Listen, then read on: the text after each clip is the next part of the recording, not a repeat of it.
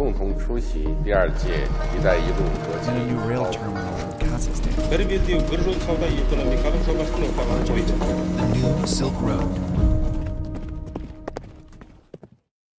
Здравствуйте! Добро пожаловать в подкаст «Китай, Евразия и все остальные». Подкаст о поясе пути, больших играх и другой геополитике. Я ведущий Руслан Изимов. Чему учат нас уроки о демократии в Кыргызстане? Осенью 2020 года в результате очередных уличных протестов к власти в Кыргызстане пришел Садыр Джапаров. После избрания на пост президента в январе прошлого года Джапаров начал проводить внутриполитические реформы. Вопреки ожиданиям, он взял курс на усиление авторитаризма, вновь внес изменения в Конституцию страны и провел референдум по переходу к президентской форме правления. Более того, для Кыргызстана большой проблемой становится тот факт, что в результате сравнительного развития в республике демократических принципов и относительно честных выборов к власти в стране все чаще приходят олигархи, бизнесмены и коррупционеры. Во внешней политике Кыргызстан при Джапареве, так же как и раньше, пытается проводить мультивекторный курс. Тем не менее, зависимость Кыргызстана от России остается высокой, как, впрочем, и у остальных стран Центральной Азии.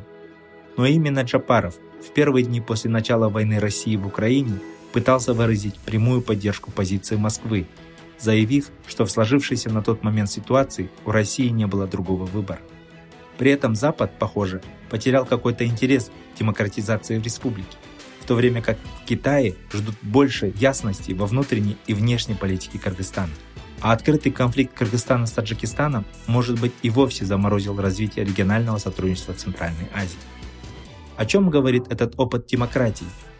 Почему малосодержательный популизм остается популярным среди населения, среди народа? Чем руководствуется внешняя политика Садыра Джапарова?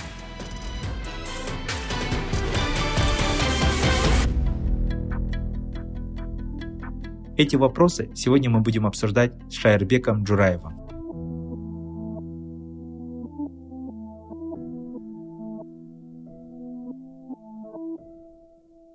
Шайербек Джураев, директор исследовательского центра Crossroads Central Asia, также являюсь научным сотрудником в Академии ОБСЕ в Бишкеке. Чуть больше года назад Садыр Джапаров был избран президентом Кыргызстана.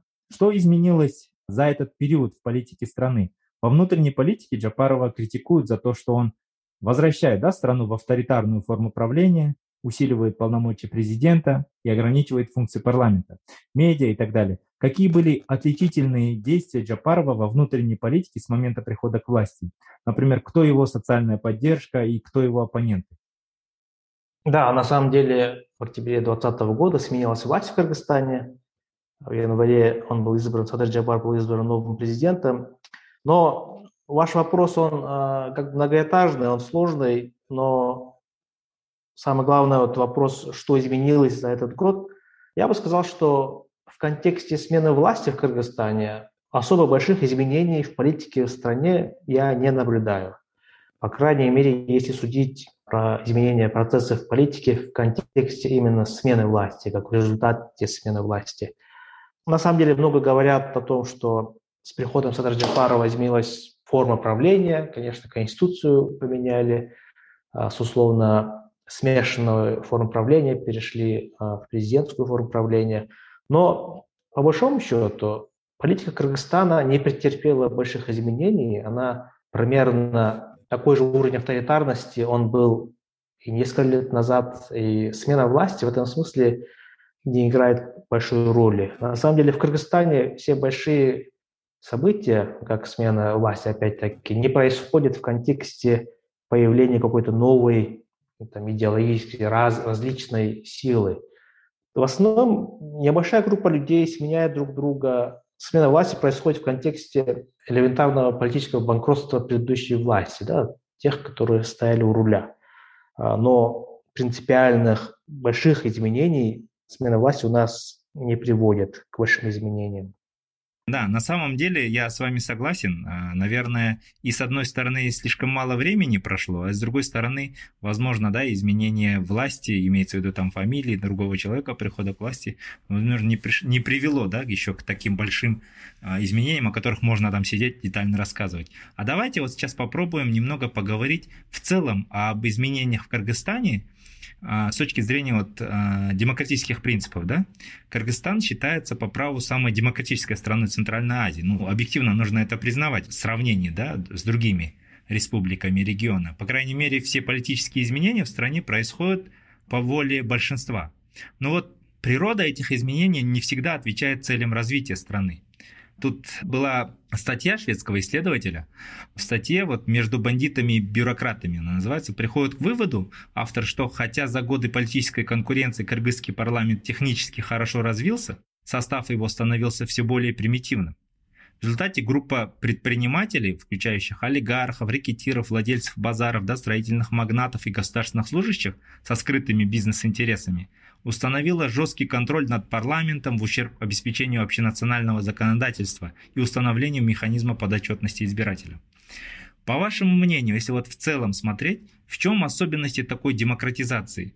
Почему голос народа выражается в выборе именно таких представителей? То есть, если более простым языком говорить, вот этот вот популизм, да, почему он становится популярным среди населения, среди народа?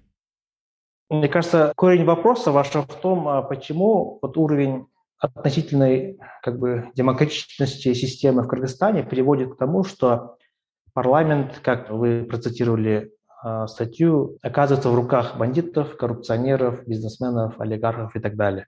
Это большая проблема и большая тема. И тут отчасти этот диссонанс происходит из-за подмены понятий, что Кыргызстан когда-то называли островком демократии в середине 90-х, там, в начале 90-х, и с тех пор вот уровень, относительный уровень открытости системы у нас э, воспринимается как уровень такой демократичности. Но нужно признать, что при том, что государство или правящий режим в Кыргызстане всегда был более слабым, чем, скажем, в соседних странах, тем не менее, уровень верховенства закона или уровень элемент больших э, таких демократических правил игры, он особо сильно не отличался в Кыргызстане. Но выборы являются одним из немногих э, сфер, где Кыргызстан отличается на самом деле от других стран в регионе, в том смысле, что выборы у нас более или менее конкурентные, и в некоторых частях на самом деле э, очень трудно предсказать победителей и так далее. Но как мы видим, во-первых, один такой миф можно развенчать в том смысле, что Кыргызстан, несмотря на большую историю выборов, конкурентных и непредсказуемых, ни разу еще не был свидетелем того, что оппозиция выиграла выборы и пришла к власти через выборы. Такого еще не было. Каждый случай смены власти в Кыргызстане происходил исключительно через уличные протесты. А те случаи, когда через выборы сменялась власть. Это были случаи, когда уходящий лидер просто передавал власть своему избранному преемнику. Это вот, в частности, случай Атамбаева и Джанбекова. Поэтому я бы не стал обрисовывать уровень демократии Кыргызстана как на самом деле очень высокий и так далее. Но почему все-таки более или менее свободный выбор приводит к тому, что парламенте оказываются бандиты, коррупционеры? Тут вопрос естественно, повальная коррупция в стране и в обществе в целом, вопрос политической культуры в Кыргызстане, ну, как и в нашем общем регионе, где население, естественно, не является населением условно сегодняшней там, Ирландии, Шотландии или Франции. Демократические процедуры, демократические нормы мы приняли в техническом порядке, но это не означает, что мы как общество действуем а, по тем правилам, по тем а, закономерностям, которые происходят в тех странах, которые мы принимаем как демократии. Если побеждает не совсем честный коррупционер в выборах, если он победил, если он набрал голоса, то это его победа, правильно? А, другое дело, каким образом это происходит. Естественно, тут есть элемент подкупа голосов. Но подкуп голосов, естественно, процесс обоюдный, никто никому не навязывает этот процесс подкупа голосов. То есть в политической культуре страны это явление является, как мы видим, приемлемым, и общество это принимает. Так что те люди, которые оказываются во власти в результате выборов, являются отражением общей ситуации в Кыргызстане, состояния общества в Кыргызстане. Но в предыдущем вопросе вы сказали, что все-таки изменилось в Кыргызстане э, после прихода к власти Джапарова. И тут я бы упомянул, что не в результате прихода Джапарова к власти, но даже до этого есть одно большое изменение или процесс изменения в кыргызской политике. Это вот вопрос усиления различия между определенными политическими идеологиями. В частности, рост националистического популизма, который сейчас сильно связывает с правящей элитой, и, так скажем, либеральной группы, которая в основном сосредоточена в Бишкеке, в столице Кыргызстана.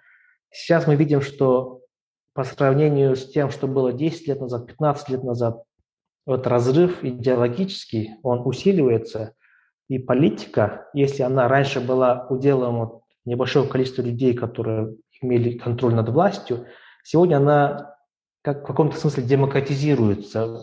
Политика пришла в YouTube, политика пришла в Facebook, и те люди, которые раньше практически отсутствовали в политических дискурсах, они сегодня являются более активными участниками. Вот через, опять-таки, интернет, который не только позволяет среднему там, мигранту, кыргызу в Новосибирске участвовать в дискуссиях политических в Кыргызстане, но также позволяет политикам доводить свои посылы большему количеству людей, чем раньше это было, когда было только телевизор там, и там, пара газет.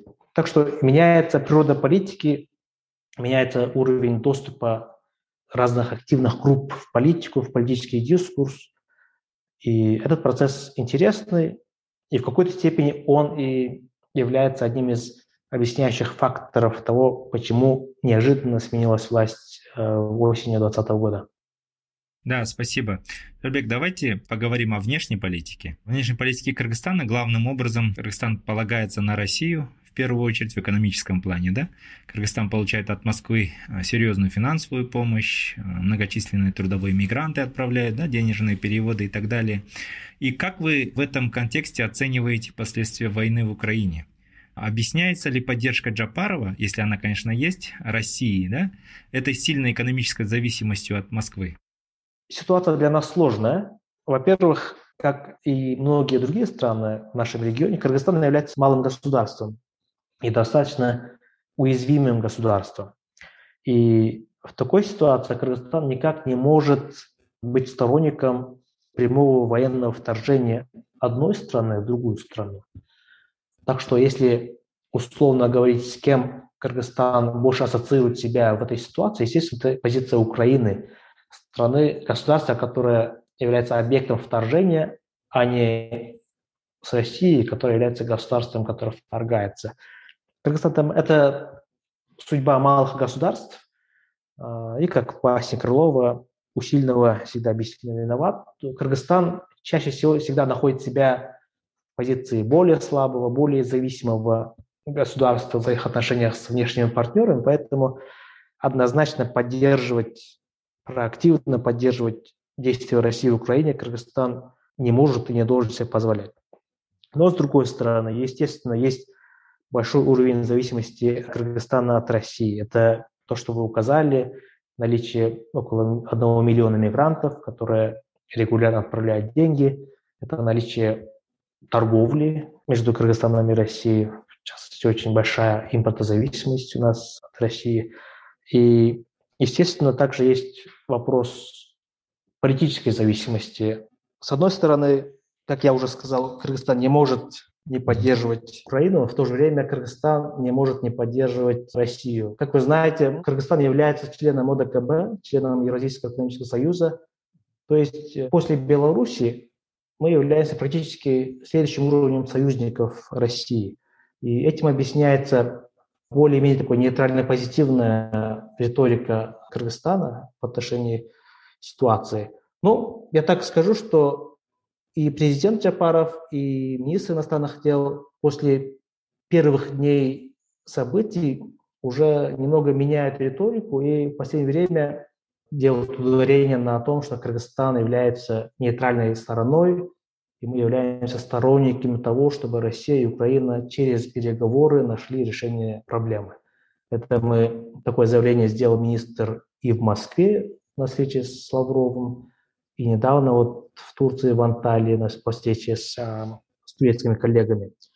То есть Кыргызстан не является а, государством, которое оказывает абсолютную поддержку действиям России. Поэтому э, нельзя говорить о том, что зависимость экономическая из-за мигрантов или из-за переводов сыграла роль а, в определении позиции Кыргызстана. Но да. то, что мы почти все наши мигранты являются резидентами одного государства, это всегда было рискованно. А, раньше это был риск такой и экономический, но еще политический. От политической компанейщины в России, когда перед выборами вдруг нагнетаются страсти по мигрантам, это всегда било по нашим мигрантам. А сейчас, получается, и такая геополитическая, мировая геоэкономическая ситуация тоже приводит к тому, что они оказываются опять-таки самыми уязвимыми группами. Я был удивлен тем, что э, страны Центральной Азии очень мало говорили друг с другом, прежде чем комментировать ситуацию в России и в Украине. Вот только вот буквально на днях был первый кейс, когда министр иностранных дел Кыргызстана и его коллега из Узбекистана встретились в Анталии и сделали совместное заявление о том, что вот мы сторонники мирного урегулирования вопроса. Я бы ожидал такие действия на более раннем этапе, для того, чтобы как-то сверить позиции и как-то более скоординированно реагировать. Но интересно, что такого не произошло. А на каком этапе находятся сегодня отношения Кыргызстана с Западом? Какое отношение, например, западной стороны существует к политике Джапарова? Думаете ли вы, что Запад уже устал от демократизации Кыргызской республики? Или хочет ли Бишкек завоевать былое доверие? Отношения с Кыргызстаном с Западом – это практически Э, отношения ни о чем. А, и это не новшество, это не явление, которое появилось после прихода к власти там, Джапарова. У нас уже последние, не знаю, лет 10, может быть, 15 уже между Кыргызстаном и Западом нет активной повестки дня, нет особого притяжения или неприязни. Можно больше так описать отношения как безразличные отношения – где по инерции все-таки происходят небольшие события, там э, какие-то грантовые программы работают в поддержку и правительства, в поддержку неправительственного сектора, в поддержку каких-то реформ технических э, там и тут. Но какого-то живого политического интереса и у Кыргызстана нет в отношении западных партнеров или государств. И это отношение взаимное. А в Западе, мне кажется, тоже давно уже нет живого интереса работать, что-то делать с Кыргызстаном или ради Кыргызстана. Поэтому я бы а, не стал строить какие-то ожидания. Устал ли Запад от демократизации в Кыргызстане? Мне кажется, на Западе особых надежд от демократизации в Кыргызстане особо и не было. Но то, что недавно произошло, там усиление института президента, хотя не является по определению сдвигом в сторону авторитаризма, но, естественно, мы знаем, что сильный президент всегда более склонен к авторитаризму, чем, скажем, а, такая смешанная форма правления. Но, тем не менее, вот изменение конституционного формата, мне кажется, больше повлияло на Запад на уровне доноров, на уровне Э, каких-то различных грантовых программ. Те, которые за последние 5-10 лет поддерживали э, институт парламента, развивали грантовые программы под таким дискурсом развития там, парламентской демократии в Кыргызстане, для них оказалось большим разочарованием то, что население Кыргызстана, 80% населения Кыргызстана поддержало изменение Конституции и переход, скажем так, президентской форме правления. Для них это было разочарование, но я бы не стал это обобщать демонстрировать это как разочарование Запада теми событиями, которые происходят в Кыргызстане. Мне кажется, для Запада Кыргызстан где-то далеко. Мне кажется, в нашем регионе из-за влияния вот этих 90-х э, годов у нас все еще есть ощущение, что Запад хотел как бы демократизации в нашем регионе, Запад поддерживал и поддерживает и так далее. Ну, естественно, был на Западе такой период такого эйфории, что вот либеральная, либеральная демократия, она победила и в холодной войне, и э, с 90-х вот такая волна, что даже международные отношения Запада строились именно на принципе вот, э, экспорта либеральной демократии, там, ценностей и так далее. Но все временно. Там, сегодня, если посмотреть на риторику даже ну, европейских или там, американских лидеров за последние 10 лет, сложно увидеть тот напор, тот упор на демократизацию, который мы могли слышать во времена, там, скажем, Билла Клинтона, там, поздние 90-е, или же даже Джорджа Буша-младшего, самые ранние 2000-е. Это совершенно разные времена. И мне кажется, уже пора нам от этого тоже отходить и воспринимать Запад как, как и Россия, как и Китай, этот набор акторов, набор международных игроков, у которых есть свои интересы, есть свои ценности. Они, естественно, демократические государства говорят больше про необходимость демократизации, но они уже, мне кажется, давно не видят своей миссией развить демократию, скажем, в Центральной Азии. А как вы оцениваете отношения Кыргызстана с Китаем? Вот во время предвыборной кампании Джапарова появлялись разного рода слухи о том, что он получал финансовую поддержку от Китая. Вот, по итогам визита Джапарова в Китай в начале февраля текущего года были достигнуты значимые договоренности. А, сообщалось о том, что стороны подписали соглашение в сфере транспорта, сельского хозяйства а, и так далее. Как вы думаете, усиливается ли влияние Пекина на внутриполитические процессы в Кыргызстане? Мне так не кажется. Я помню, что, да, были разговоры про какой-то канал поддержки Китая э, нынешней власти в Кыргызстане. Ну, такие разговоры, они всегда велись, ведутся. Э, я не стану комментировать, я просто не знаю, там, комментировать слухи я не могу. Но итоги визита Джапарова в Пекин, я бы не сказал, что там были достигнуты какие-то большие успехи, там большие договоренности список соглашений, которые я читал перед достигнуты, они так, практически ни о чем. Естественно, главный вопрос э, в кыргызско-китайской повестке – это вопрос строительства железной дороги, там, Китай, Кыргызстан, Узбекистан. И наше общее понимание в стране такое, что наша власть сегодня более открыта тому, чтобы продвигать данный вопрос, чтобы побыстрее достичь определенного прогресса, потому что этот проект уже больше 20 лет как висит в воздухе. Да? Но судя по тому, что сказали китайские и кыргызские средства массовой информации по итогам визита, мне кажется, там больших, больших решений не было. А, было решение, что да, мы будем продолжать, там технические команды дальше разрабатывают. Поэтому мне не кажется, что визит Джапарова был особенно значимым. Но по большому счету, отношения Кыргызстана и Китая за последние 5-6 лет, мне кажется, вошли в состояние паузы. Был период, вот с 2010 года, где-то 7-8 лет, Кыргызстан стал активным получателем китайской помощи финансовой, по крайней мере, вот в годы президентства Атамбаева. Но как только Атамбаев после того, как он ушел с власти, оказался за решеткой, в частности, за коррупционные дела, связанные с большим китайским кредитом. С тех пор повестка дня между Китаем и Кыргызстаном, там ничего нет. Кыргызстан всегда ищет возможности получить какие-то небольшие, хоть небольшие суммы денег, там гранты, кредиты. Это как бы разговор ни о чем.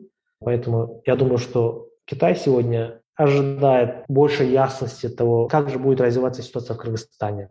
Когда наступит более или менее стабильная ситуация, когда будет власть, с которой можно вести более долгосрочные разговоры, более долгосрочное планирование делать. Поэтому, мне кажется, Китай ждет, Кыргызстан пытается активизировать, но естественно, наше отношение зависит больше от того, что решит Китай, нежели что решит Кыргызстан. Но в долгосрочном плане Кыргызстан, как часть Центральной Азии, является ближайшим соседом Китая, и отношения с Китаем у нас, хотим мы того или нет, будут развиваться э, нарастающие. Запад, как геополитический игрок, практически ушел с региона с уходом из Афганистана. И ну, будущие отношения, вот, вот этот треугольник, скажем так, условно Россия, Китай, Центральная Азия, он тут будет происходить интересное событие. Тут некоторые комментаторы говорят про будущую конкуренцию между Россией и Китаем за Центральную Азию, или же наоборот, как они будут сотрудничать э, в отсутствие, так скажем, западного противника, что теперь все поле решенное. Тут будет, естественно, смесь и сотрудничества, и конкуренции, но от нарастания экономического и политического диалога и отношений с Китаем нам, центральноазиатским государствам, никуда не деться. Давайте немного поговорим о перспективах региональной кооперации в Центральной Азии. Ну, вот как еще один из приоритетных направлений внешнеполитических да, стран Центральной Азии. Как мне кажется, в одном из своих интервью вы говорили, что Центральноазиатский союз и в целом Центральноазиатская интеграция, она была разрушена после вступления в нее России и создания Евразийского экономического союза. Сегодня Россия сама закрывается. Может временно, может это будет э, долгосрочно, но тем не менее это факт, да? Вводится запрет на экспорт целого ряда продуктов, в первую очередь страны Евразийского экономического союза, да, то есть на Центральную Азию, в первую очередь Казахстан, Кыргызстан, да. На этом фоне появились разного рода разговоры о том, что это может быть началом конца Евразийского союза. Не думаете ли вы, что эта ситуация создает такой некий идеальный шторм для усиления региональной кооперации в Центральной Азии, в первую очередь в экономической сфере? Пока рановато нам говорить о том, какая будет политика России в экономическом плане. Я бы не стал утверждать, что Россия стала закрываться и решила как бы уходить в себя, особенно в контексте Евразийского экономического союза. Вот те запреты на торговлю, которые мы буквально на днях услышали, про которые, это больше, мне кажется, из-за того, что в России сейчас ситуация неопределенности, в вопросах финансов, в вопросах торговли, поэтому у них есть такая, мне кажется, такая политика перестраховаться для того, чтобы минимизировать самые негативные последствия для населения России. И почему они говорят про Евразийский экономический союз, про страны Евразес? Ну, потому что у нас торговля более свободная, и тут без такого наложения определенного запрета не обойтись, да, там в любом случае. Вообще, если вопрос э, более широко сформулировать, каковы перспективы интеграции или региональной интеграции в Центральной Азии, вопрос старый, да, вот, э, я бы, в принципе, не стал в контексте Центральной Азии использовать слово «интеграция». Для этого нам как бы долго и долго идти, но каковы перспективы усиления сотрудничества на региональном уровне – вопрос э, более актуальный. У меня особых ожиданий нет. Если посмотреть на 90-е, на 2000-е, вот дискурс регионализма или регионального сотрудничества всегда э, зависел от наличия такого поборника сильного. И многие годы таким поборником выступал президент Казахстана Назарбаев. Но всегда что-то мешало. Ну и кто-то или кто-то мешал. Президент Узбекистана был явным несторонником э, всяких интеграционных идей, особенно после середины 90-х и дальше. Да?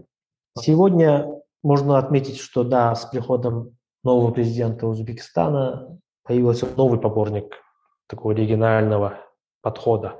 Но новый президент Казахстана меня пока не впечатляет как сторона, которая продолжает дело Назарбаева именно в этом аспекте.